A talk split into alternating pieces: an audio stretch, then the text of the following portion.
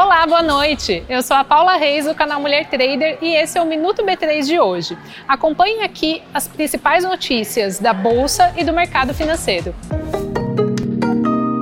Entrou em operação esta semana o Tesouro Renda Mais, um complemento da aposentadoria. Dá para começar a investir com 30 reais. A pessoa escolhe a idade que quer se aposentar e a renda desejada e calcula quanto precisa investir para receber esse salário complementar por 20 anos. O investimento é corrigido pela inflação mais uma taxa real. Hora das notícias do mercado financeiro, começando pelo Brasil. O Ibovespa fechou o dia com queda de 1,47%, repercutindo as falas do governo federal sobre a autonomia do Banco Central.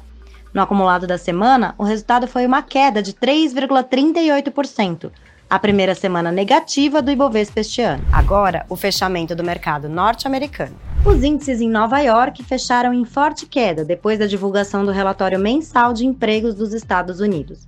O payroll superou as expectativas sobre a geração de vagas para janeiro, aumentando as perspectivas de que o Banco Central norte-americano mantenha os juros altos por mais tempo. E vamos conferir os destaques da Europa?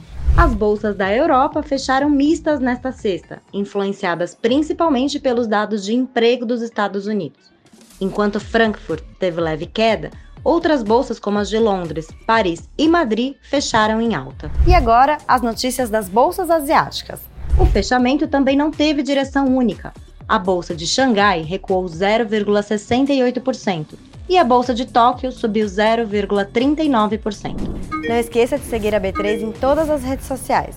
Boa noite e bons negócios!